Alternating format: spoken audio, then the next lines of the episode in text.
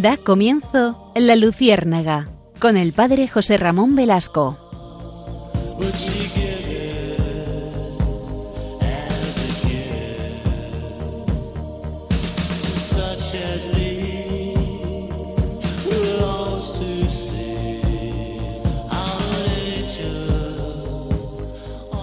Corría el año de 1380. En ese año muere Santa Catalina de Siena, que mm, será proclamada no solo santa, como es evidente, sino también doctora de la Iglesia. ¿Y por qué eh, es importante para nuestro programa esta santa? Pues les cuento el contexto de Santa Catalina para que entendamos bien lo que queremos expresar. Eh, es verdad que, la Iglesia, como toda la sociedad, necesita de ese genio femenino que se traduce en inteligencia, en audacia, en sensibilidad. Y, las mujeres en, la, en la historia de la Iglesia han jugado un papel esencial, como no podría ser de otra manera. Incluso en ocasiones orientándola hacia la verdad, una vez más.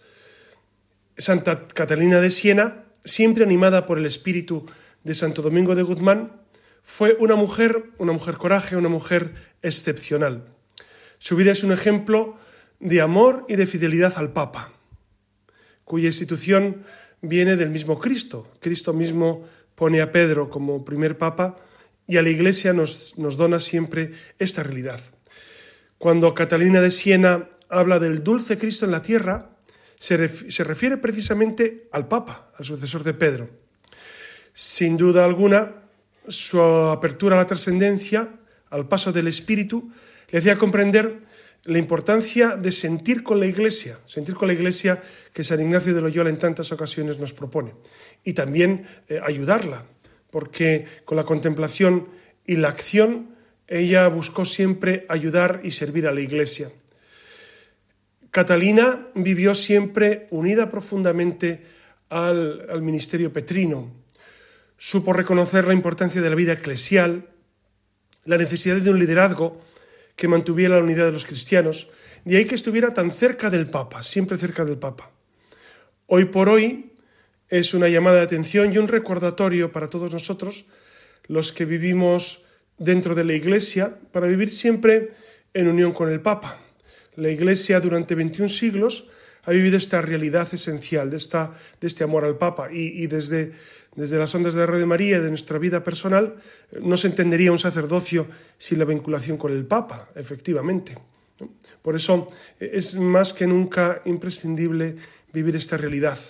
Eh, es verdad que no, se, eh, no, se, trata de idolatrar al Papa, ni, ni siquiera Santa Catalina de Siena lo pretendía, sino de reconocer la responsabilidad del Papa, reconocer su ministerio, porque finalmente, ¿cómo nosotros podríamos corregir a, toda una institución? Es imposible. Por eso, eh, sin duda alguna, es necesario esa actitud de Santa Catalina de Siena que mm, eh, afirma que no puede existir un catolicismo sin la guía del Santo Padre.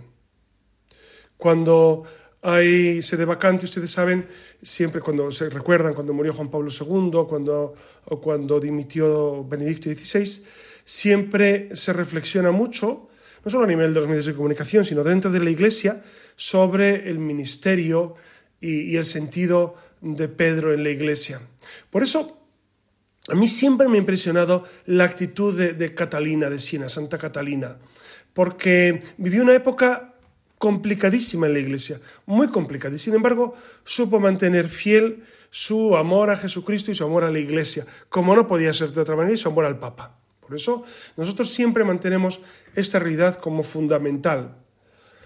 Eh, quiero recordar que en varias cartas que ya escribió, Santa Catalina de Siena eh, reconoce no solo el primado de Pedro, sino también eh, da algunas indicaciones para vivir bien esa vinculación con el romano pontífice. Y de hecho, en el año 1377, eh, ustedes saben que el Papa Gregorio XI de Aviñón, después del gran cisma, hubo un momento en que había tres papas simultáneamente, o por lo menos eh, tres que se declaraban papas eh, en, el siglo XIV. Por lo tanto, en el gran cisma de Aviñón fue un problema complicadísimo, complicadísimo. Por eso, Santa Teresa, perdón, Santa Catalina de Siena siempre está con el Papa, con la Iglesia. Es necesario, por lo tanto, vivir nosotros esta realidad de, amar al Papa y a la Iglesia independientemente de las circunstancias, de las circunstancias que, vivimos en cualquier ámbito. Y, quisiera en este programa, puesto que, que, hemos vivido también esta Navidad y esta, y esta jornada de la familia, porque la Navidad, ustedes saben que no es la fiesta de la familia, es la fiesta de Jesús que nace. Pero es verdad que es un momento precioso para, no solamente para eh, recordar la figura de la Sagrada Familia como modelo de familias, sino para vivir nosotros también ese vínculo familiar. Por eso quería en este programa eh, resaltar esta realidad, la realidad de, la familia como la gran bendición que Dios, que Dios nos hace. Es un, es un motivo de profundo gozo saber que la familia es el, pues, el baluarte donde Dios nos pone para, sobre todo para vivir la fe, lo primero. Fíjense que, eh, aquella, eh, aquella propuesta siempre de que Dios concede hijos para el cielo, que algunos he escuchado que la han ridiculizado en alguna ocasión, yo lo creo firmemente y seguramente ustedes también. Los hijos están eh, y estamos todos eh, caminantes hacia la eternidad, somos viatores hacia la eternidad. Por eso eh, la familia es, es el, primer bastión, el primer reducto, la primera ayuda que Dios nos proporciona para llegar a esa eternidad que nos propone. Por eso, si me permiten, en este programa vamos a, dedicarnos a reflexionar sobre la familia, después de haber vivido esa jornada el día 31 de, de la familia, de la Sagrada Familia, porque creo que es una institución que necesita ser revalorada eh, cada cierto tiempo, ¿no? Porque, y ustedes dirán, hombre, pues ¿cómo no vamos a valorar eh, la familia tal como Dios la pensó?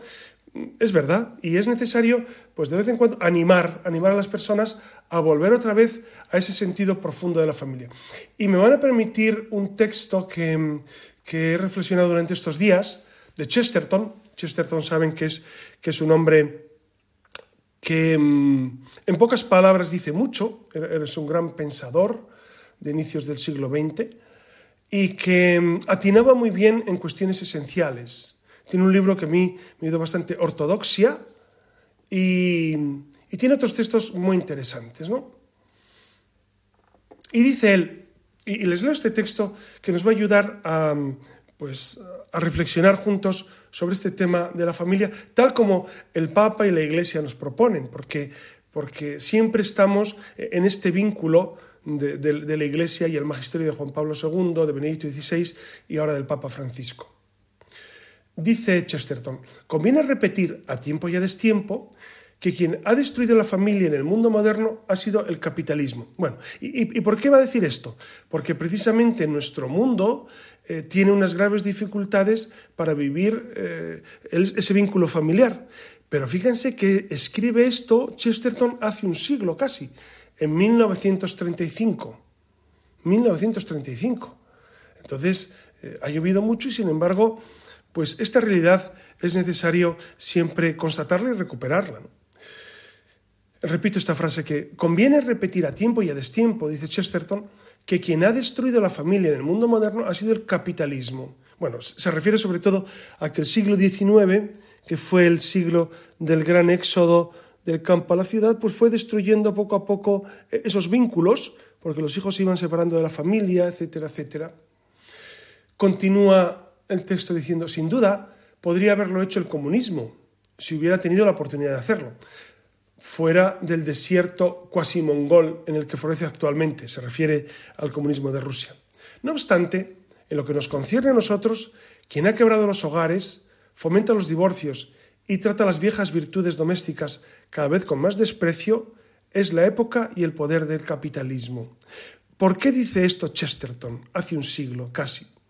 Porque e-, ese capitalismo que comenzaba a imperar sobre todo en, pues en Estados Unidos y el norte de Europa, fundamentalmente, eh, pues eh, vivía una realidad que, era contraria a la familia como institución eh, propuesta por Dios. Y entonces se ponían otros valores antes que el de la familia, especialmente el valor de lo económico. de lo económico. Por encima, no olviden, fíjense, en 1935, no olviden que se estaba gestando, bueno, veníamos del gran crack del 29 en Estados Unidos, la gran crisis de, la bolsa de Nueva York. Saben ustedes que el, 1929 fue un momento, un momento durísimo en, la economía norteamericana y por conexión en, las economías europeas, porque eh, al, al derrumbarse la bolsa de Nueva York, pues se dio un efecto en cascada. Eh, no olviden que también estamos en la época en la que eh, en Europa poco a poco se van fraguando esos totalitarismos, totalitarismos de, Hitler o de Mussolini, bueno, y, teníamos también el totalitarismo del imperio nipón, el imperio japonés con Hirohito como emperador, etcétera, etcétera. Entonces se van fraguando a, a lomos de esta crisis, de esta crisis social y económica, eh, se va fraguando pues lo que luego será una crisis a nivel mundial. Y tiene mucho que ver con esta crisis de la familia. Por eso dice, dice Chesterton, continúa, ha sido el capitalismo quien ha impuesto una lucha moral y una competencia comercial entre los sexos, quien ha arrancado a los hombres de sus hogares para que busquen trabajo, quien les ha obligado a vivir cerca de sus fábricas o empresas en vez de cerca de sus familias, y sobre todo quien ha fomentado por motivos comerciales un desfile de publicidad y de estridentes novedades que por su propia naturaleza acarrean la muerte de todo lo que componía la dignidad y la modestia de nuestras madres y nuestros padres. Es decir, eh, Chesterton afirma que precisamente esa realidad nueva de, ese proceso económico, no el capitalismo ordenado, que seguramente lo hay, de hecho, en Centésimos Annus, Juan Pablo II, en, el año 1991, insistía en que eh, habría que encontrar una vía intermedia entre el capitalismo extremo, salvaje, y, ese colectivismo comunista, sino buscar el hombre como, gran sentido de la economía. Bueno, pues Chesterton afirmaba esto, que la familia se resquebrajaba cuando primaba más lo económico que lo moral o que los vínculos familiares, ¿no? Por eso dice al final, la muerte de todo lo que componía la dignidad y la modestia de nuestras madres y nuestros padres. Claro, también dense cuenta de una cosa. En, en, los años 20 y 30 se da un proceso curioso en el mundo anglosajón, que es la Belle Époque, que es ese tiempo de, pues de, de, ciertas costumbres muy liberales, muy liberales, comienzan en, esa, en esa época. Bueno, en, en España teníamos nada menos que, la República instaurada, etc. Entonces hay unas realidades, no por ser república o por ser monarquía, sino por la época que nos tocó vivir, una época muy convulsa.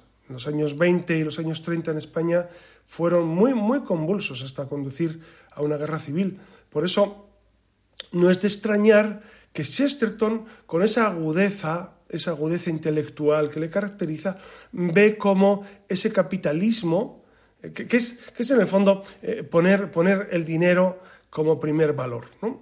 Y fíjense que se refiere también al comunismo diciendo, bueno, el comunismo no sabemos lo que está, lo que está produciendo. Efectivamente, el comunismo también producía una gran distorsión familiar, pero él se refería desde su mundo anglosajón, en el que él vivía, a ese, a ese capitalismo que va desmembrando la familia. Y continúa diciendo en ese texto, no ha sido el bolchevique, sino el jefe, el publicista, el vendedor y el anunciante, quienes como una horda desenfrenada de bárbaros han derribado y pisoteado, y pisoteado la antigua estatua romana de Verecundia, es decir, la modestia. Bueno, se refiere a todos esos usos que estaban precisamente eh, pues fraguándose y cómo realmente, realmente esa realidad iba poco a poco imponiéndose, imponiéndose en pues en el mundo que se vivía y que luego, fíjense cómo concluyó, concluyó mal, concluyó mal. Por eso, por eso es necesario, creo yo, insistir mucho en esa realidad de la familia como salvaguarda de la sociedad.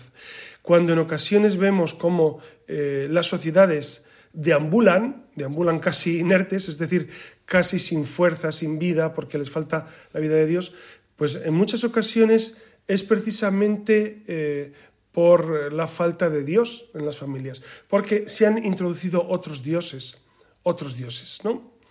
Eh, prácticamente hemos, hemos, dejado, hemos dejado que el enemigo entrara en nuestro interior.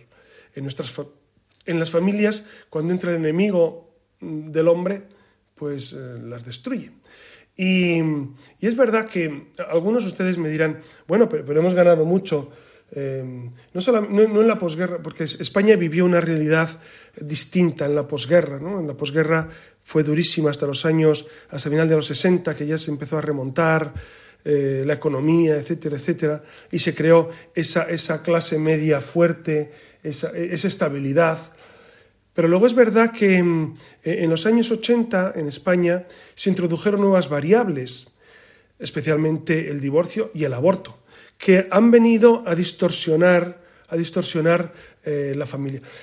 A partir, es verdad que a partir de los años 70, hubo sobre todo los 80, hubo un despegue económico, fue la entrada en la Unión Europea y en España económicamente comenzamos a vivir un poco mejor, por lo menos la renta per cápita aumentó, no sé, lo de vivir mejor o peor es un poco relativo, pero la renta per cápita aumentó. ¿Y eso ha supuesto que la familia eh, viviera con más felicidad?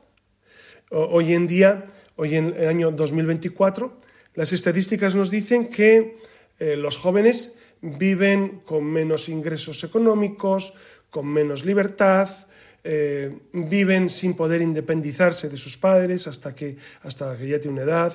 Muchos dicen, pues no nos podemos casar porque económicamente no tenemos recursos, no podemos tener hijos porque económicamente no podemos. Bueno, esto es discutible, por supuesto, pero es la afirmación que ellos hacen. ¿no? Entonces, la gran pregunta sería, ¿vivimos mejor que hace 50 años?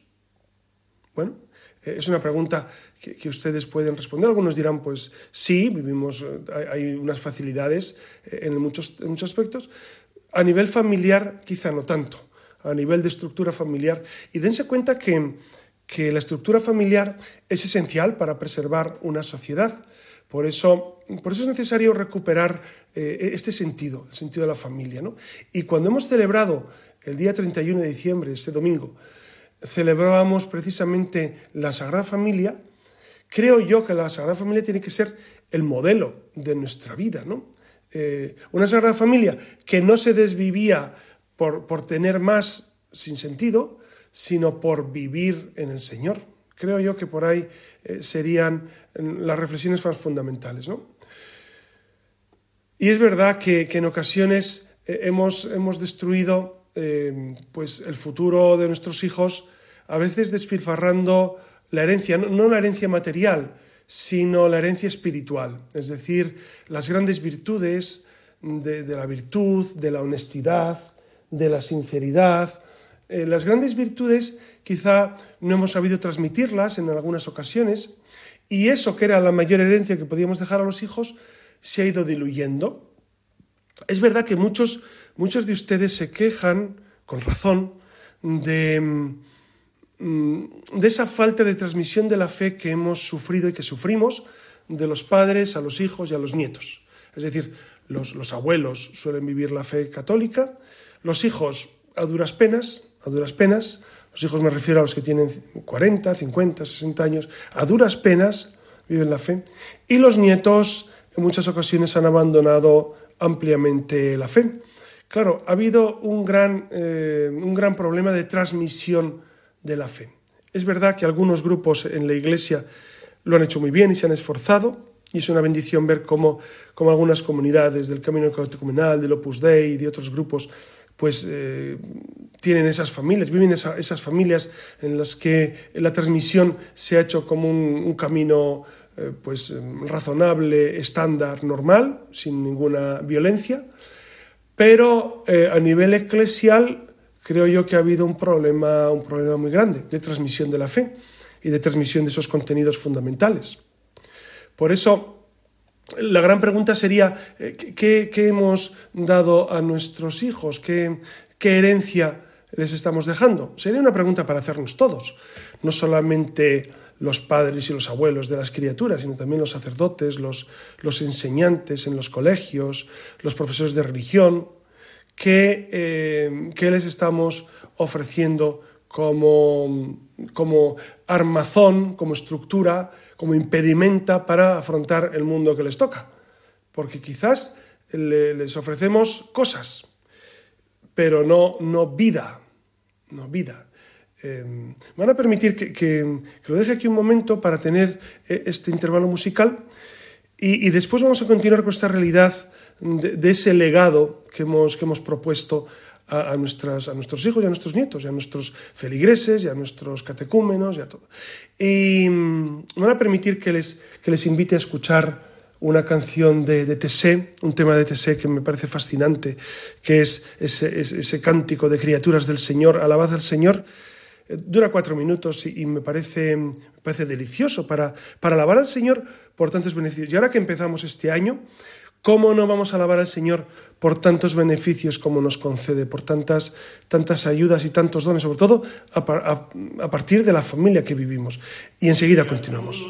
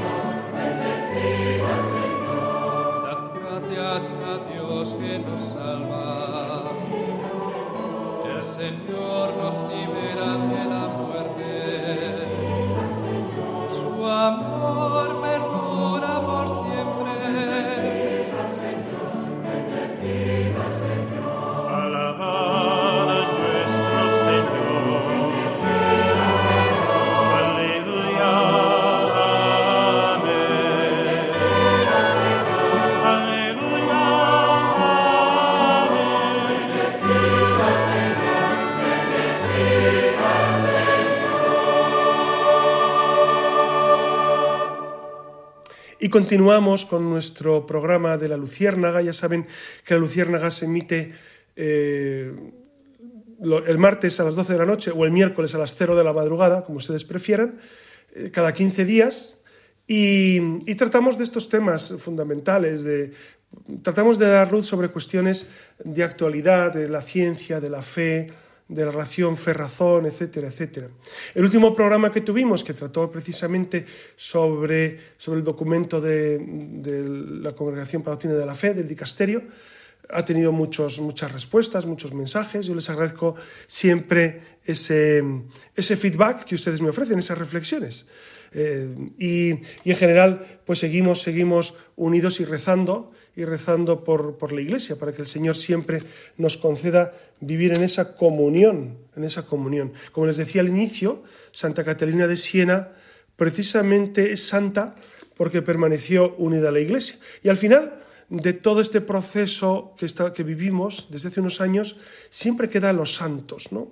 Eh, la hermenéutica de la continuidad la ofrecen la experiencia de los santos y la vida de los santos, que la Iglesia siempre eh, triunfan por encima de debilidades, por encima de discursos a veces erróneos, por encima de, de, cuestiones eh, pues que son bueno, muy discutibles, siempre los santos triunfan. Por eso nosotros nos unimos a la tradición de la Iglesia, al Santo Padre y a los santos que, que viven la fe, la fe católica.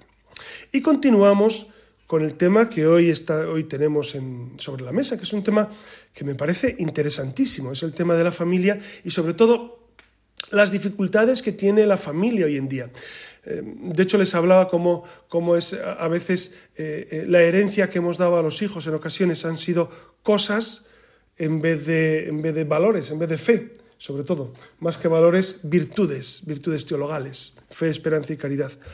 Y me sorprendió como, como en, Navidad y, sobre todo en Reyes, que nosotros celebramos Reyes, el, Día de Reyes, pues muchos niños que han, ido a la parroquia después o que me los he encontrado, pues me han referido la cantidad de regalos que han recibido.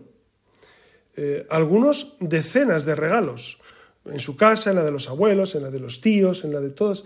Claro, y uno piensa, hombre, bueno, el recibir muchos o pocos de entrada no debería ser extraño, pero sí me resulta extraño que el principal regalo no sea, por ejemplo, ir a misa el Día de Reyes, rendir culto al Señor el Día de Reyes. El Día de Reyes casi ningún niño va a misa, por lo menos en mi experiencia, lo que es un día de precepto, y los niños no van a misa, curiosamente. A, veces ni los adultos, porque los adultos plantean que, que, bueno, que es un día de familia, que es un día, bueno, sí, Sí, pero la principal familia es el Señor, yo creo.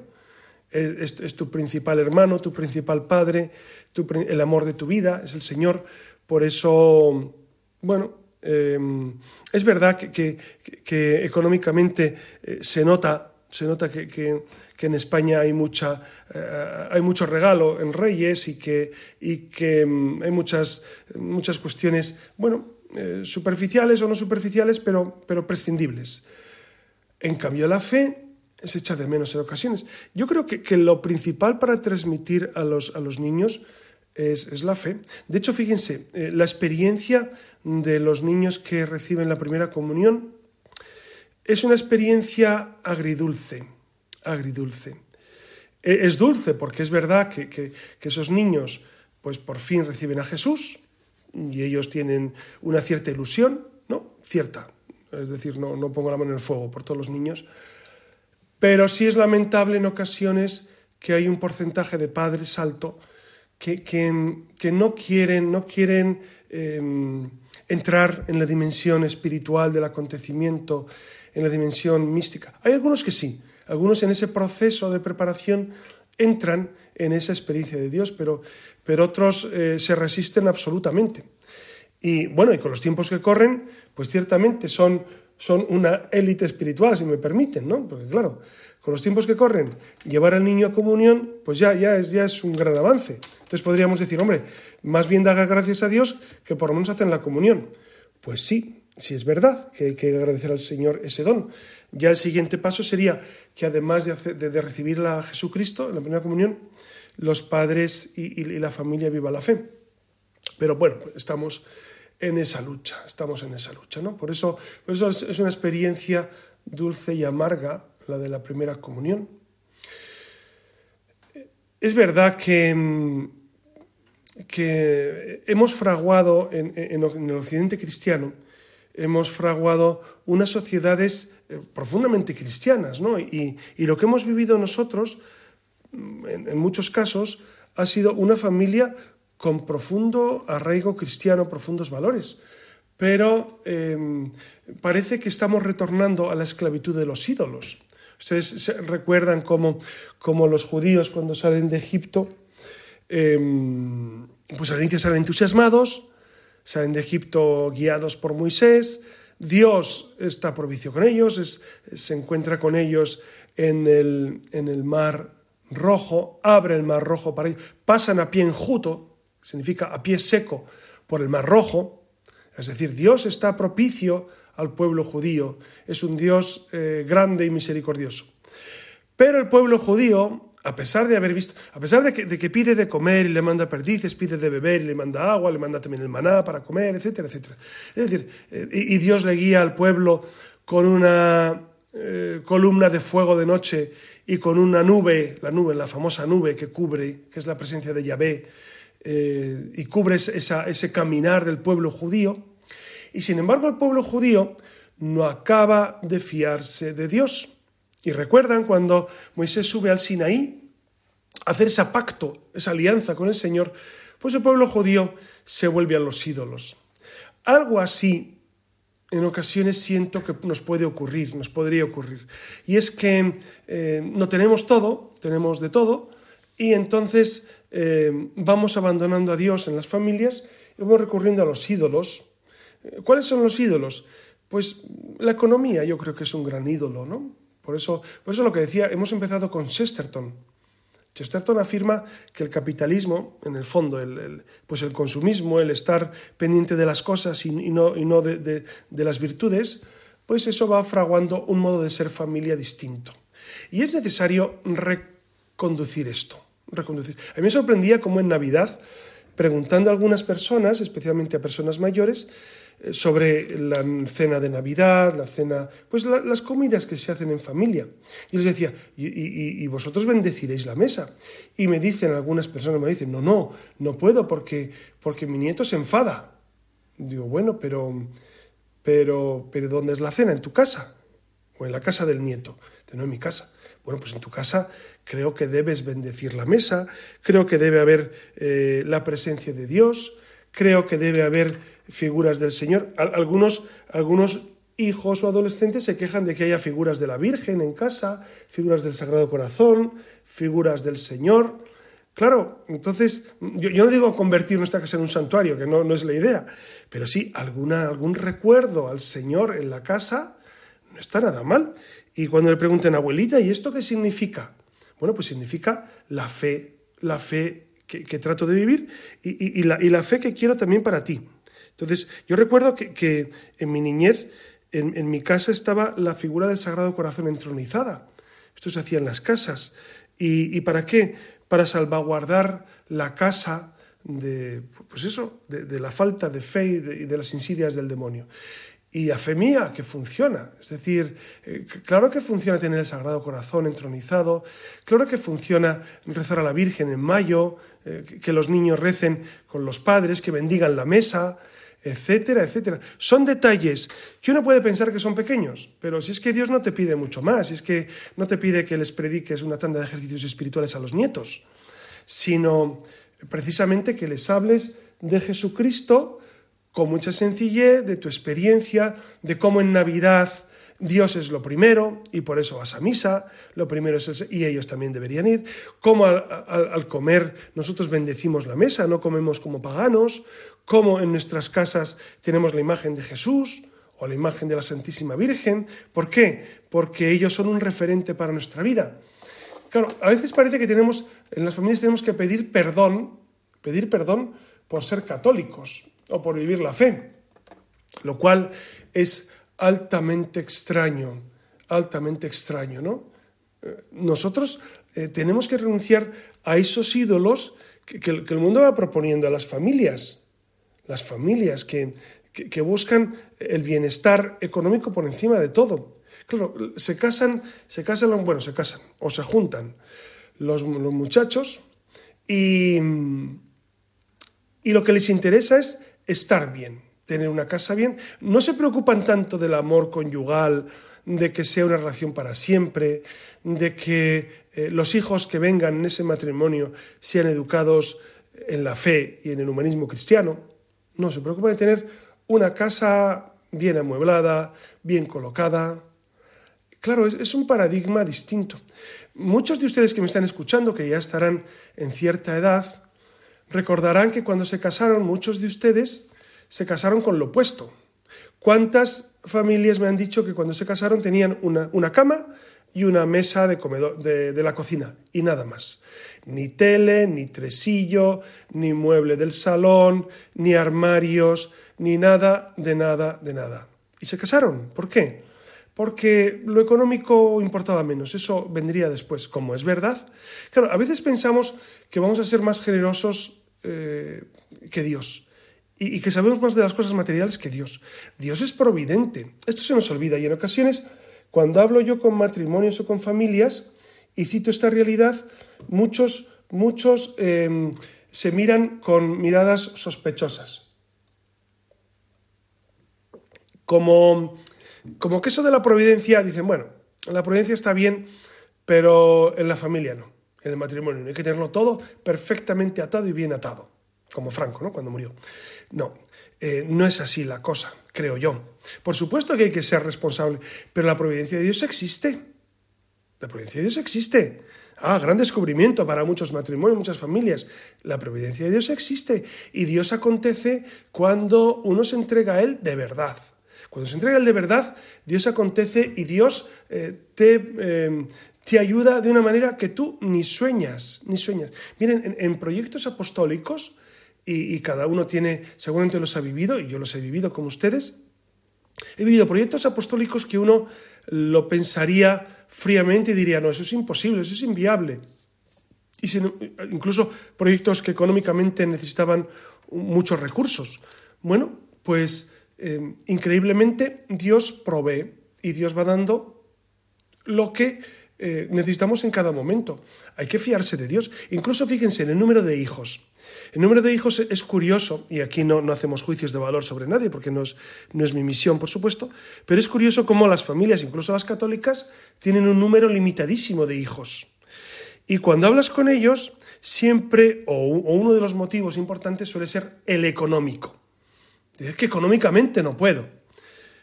Bueno, bueno, eh, lo dudo mucho. Yo lo dudo muchísimo, porque veo como otros que económicamente tienen menos recursos, pues tienen hijos, porque tienen una gran motivación, viven en el Señor, confían en el Señor y, viven austeramente, sí, pero muy felices, pero muy felices, muy en el Señor, con hijos que han aprendido esa austeridad y con hijos que seguramente vivirán una vida pues en el Señor, seguramente, no, no, es, no es 100% constatable esto. Pero es verdad que el argumento para, no tener hijos eh, es, muy banal y hemos constituido, eh, bueno, en un paradigma de no hay dinero. O, yo tengo que, realizarme como mujer, como hombre, fuera de casa. Y es verdad, ¿quién, ¿quién les dice a ustedes que no? Claro que sí, claro que sí. Eh, el, problema de fondo es qué es realizarse, dónde está la auténtica realización. Esa sería una cuestión de fondo que en ocasiones no, no, queremos, no queremos valorar. ¿Dónde está la realización auténtica de una persona? ¿Dónde está? ¿Los hijos traen problemas? Claro que traen problemas. Pero más problemas trae el egoísmo, muchos más, muchos más. El vivir para uno mismo, el pensar solo en mi bienestar. ¿Cuántos o parejas me dicen, no, nosotros vamos a tener hijos cuando seamos más mayores, ahora de momento vamos a disfrutar la vida? Claro, más mayores supone a los 35, se refieren a eso. Claro, a esas edades ya más complicado tener hijos, ¿no? Sobre todo ya si entramos en la cuarentena. Pero, em, claro, el, concepto de vamos a disfrutar eh, el uno de otro sin hijos es un concepto un poco extraño, porque, porque uno se enamora y se casa fundamentalmente para vivir esa relación de pareja y para, y, para tener hijos y disfrutar de ellos. Los, que sois los que ustedes, los que son padres, seguramente corroborarán esto, la inmensa mayoría de ustedes, como los hijos son una bendición que Dios dio a su vida, a veces de manera insospechada, a veces, a veces no deseados en ese momento, pero, sin embargo, pues ahí está la realidad. Por eso es necesario cambiar seguramente esta concepción de la familia como un ente, una realidad que está girando en torno a lo económico, a si a mí me satisface o no, y entonces, claro, eso no son parámetros parámetros para crear familia. Porque el demonio, que es infinitamente más listo que nosotros, siempre, siempre es más listo, es el padre de la mentira, ¿cómo nos miente a las familias? Nos miente diciendo lo importante es que tengas pocos hijos pero que estén bien cuidados. Claro. Y, resulta que la seguridad social nunca ha estado tan bien como ahora, en el sentido de atención a todo el mundo. ¿no? Es decir, ustedes dirán, no, es que es mejor tener dos hijos y tenerlos bien. Bueno, usted tiene una seguridad social que gracias a Dios funciona con bastante, con bastante armonía. O dice, es que le voy a dar una educación excelente. Bueno, eso, es, eso es fascinante, eso es fascinante. Pero ¿y si su hijo no nos sirve para estudiar? Y si se queda en el. No, no pasa en el bachillerato, por lo que sea, que no pasa nada. No pasa nada por no superar el bachillerato. No todo el mundo tiene por qué superarlo. ¿Y si su hijo no sirve para estudiar? Son, son cuestiones que, son, que se caen por su propio pie. ¿no? Cuando la gente dice, voy a tener solo un hijo o dos para darles lo mejor. No, mire, lo mejor que usted le puede dar a sus hijos es su propia generosidad, es su propia vida. Vale más su generosidad y su vida, y los que venimos de familia numerosa lo sabemos, que eh, el, avance económico o las cuestiones que ustedes pueden tener para darles de más. Eh, al final, al final, eh, Dios que es infinitamente misericordioso y repito, y providente, y providente, Dios cuida de nuestra vida más de lo que nosotros pensamos. A veces eh, pensamos que, vamos a hacer un plan de vida mejor que el que Dios nos propone, mucho mejor.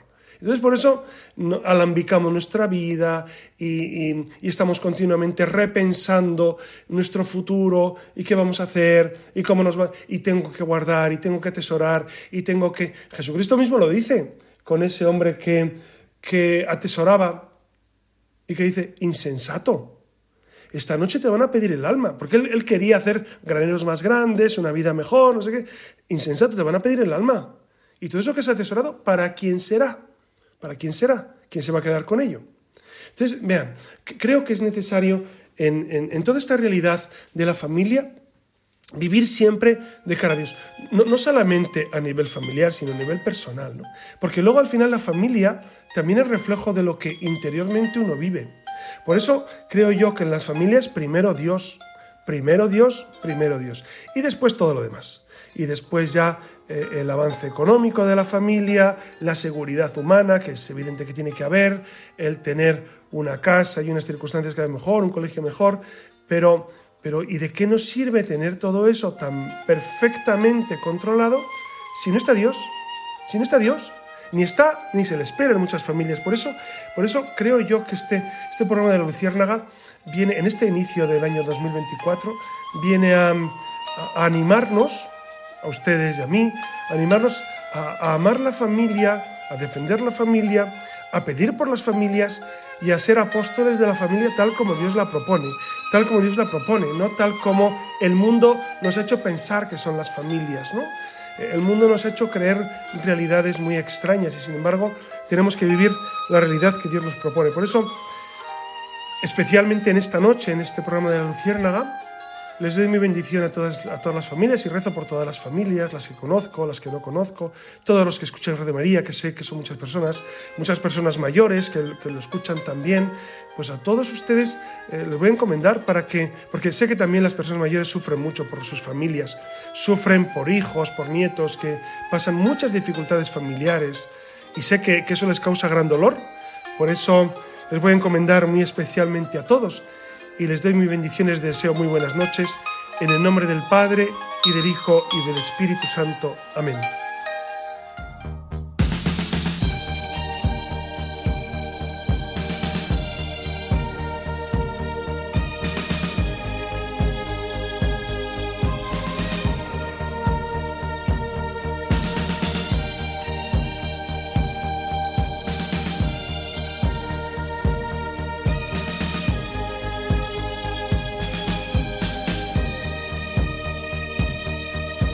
Han escuchado en Radio María La Luciérnaga con el padre José Ramón Velasco.